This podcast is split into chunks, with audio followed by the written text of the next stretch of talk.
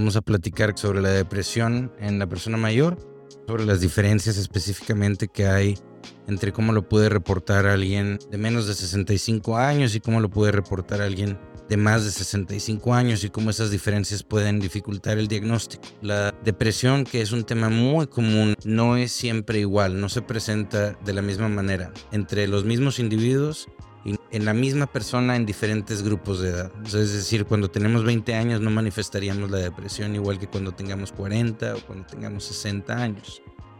Lo que estábamos explicando ahorita en las notas que tomábamos, las comparto, estas son las que acabamos de tomar juntos. La edad no debe de incrementar la cantidad de depresión, de hecho se disminuye la cantidad de casos reportados de depresión porque normalmente asociamos mucho la tristeza como el único síntoma y en muchos casos la tristeza no se presenta, particularmente después de los 55 o los 60 años, pero es muy importante tener una sospecha alta de que una depresión pudiera estar sucediendo una para hacer ejercicio, para ser independientes. Es muy muy importante detectarlo tempranamente. Puede ocasionar irritabilidad durante el día, el mantener un ritmo saludable a lo largo de la vida, incluso en momentos difíciles, se vuelve muy importante, aunque es mucho más difícil cuando estamos teniendo circunstancias que complican nuestra vida.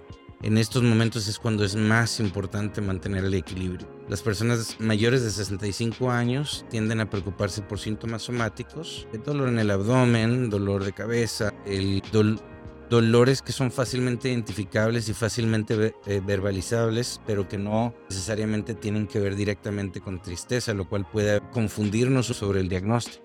Por supuesto, nunca debemos asumir de inmediato que un dolor es una depresión. Siempre hay que descartar los diagnósticos que pudieran ser más peligrosos, descartar que hubiera el riesgo de un infarto y apoyarnos con cardiología si es que es necesario.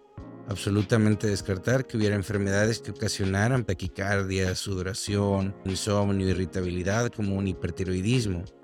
Pero ya habiendo descartado estas enfermedades, el considerar que pudiera haber algún trastorno es muy muy importante para lograr salud a largo plazo y calidad de vida a largo plazo, porque no solamente queremos vivir mucho, queremos vivir bien.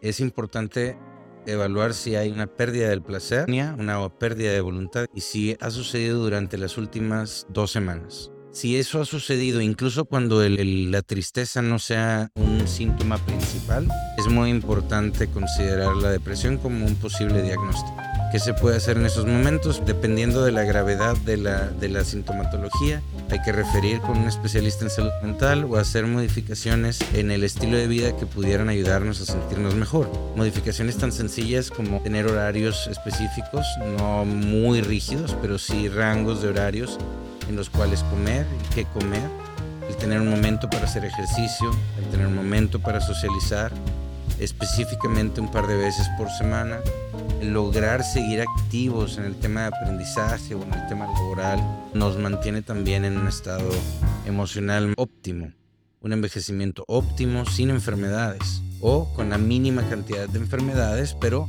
dependen más del estilo de vida que del envejecimiento en sí mismo.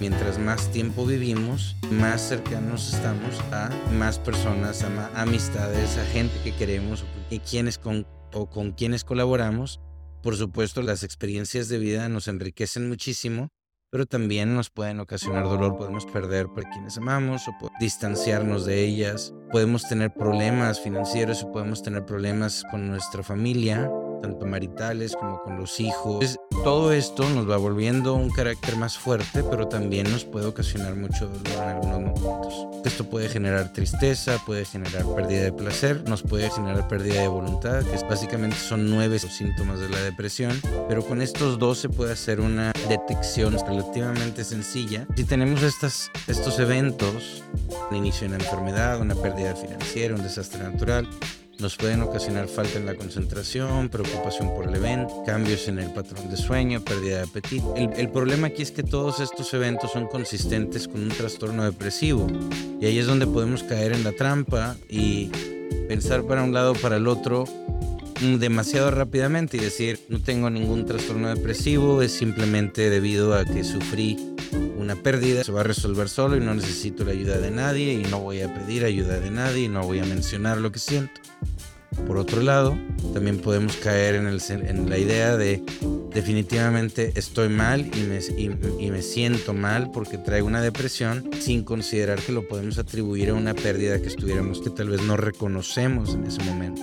A veces una pérdida material la consideramos como que no debiera afectarnos.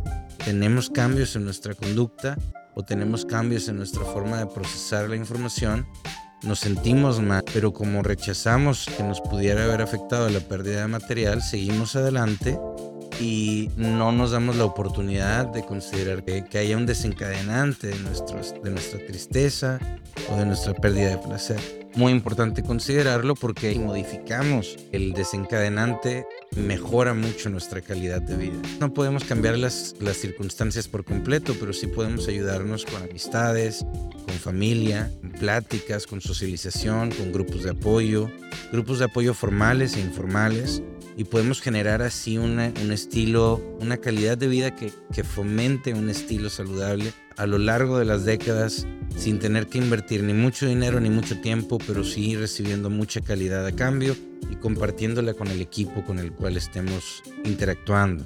Cuando es una causa evidente de la depresión, se debe considerar como una reacción adaptativa y no como una evidencia de patología. Esto quiere decir cuando tengamos un, un evento muy fuerte en nuestra vida, un evento que nos duela, un evento que nos cambie nuestra manera de entender nuestra realidad, cuando menos temporalmente, hay una causa clara de por qué nos estamos sintiendo mal. Y esto debe ser considerado como un proceso en el cual, una transición en la cual nos estamos adaptando, no necesariamente es una enfermedad. Sin embargo, aunque no sea una enfermedad, se puede considerar el diagnóstico si entendemos que hay antecedentes en la persona de un trastorno depresivo para ser más preventivos. Siempre debemos de acercarnos más al lado preventivo que al lado del riesgo. Los cambios en el diagnóstico después de los 65 años es importante derivar a alguien con el especialista de salud mental y es muy importante detectarlo. Y de nuevo, los expertos en cómo utilizar estos tratamientos son los psiquiatras sugiere que si existe dolor o disfunción importante se ofrezca tratamiento incluso cuando la depresión tiene una causa, es decir, incluso cuando es secundaria. ¿Por qué? Porque lo que queremos evitar es el dolor intenso o la disfunción. Eso se une a los pilares básicos de, de geriatría, que es lograr longevidad con calidad de vida.